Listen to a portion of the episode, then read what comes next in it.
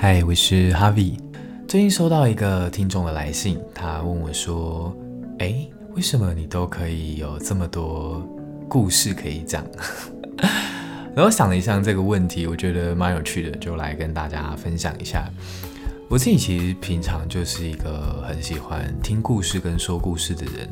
那什么时候开启说故事这个习惯？应该要回溯到我以前当家教的时候。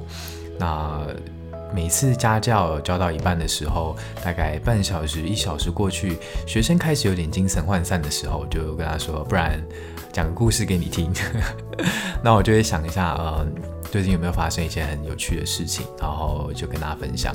久而久之，学生都很喜欢听我讲故事。我每次上课的话，他都就要用故事当做奖赏，比方说，哎，他。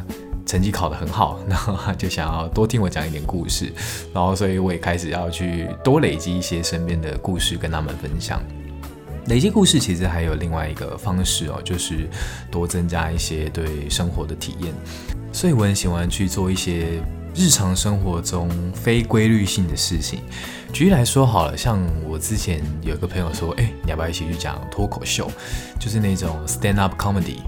然后我就说，嗯，好啊，我 本来就是一个很喜欢舞台的人。然后我就跟那个朋友一起去上了几次脱口秀，然后准备了一些啊、大学做的很白痴的故事的段子，然后就上去讲一讲，讲了大概两次吧。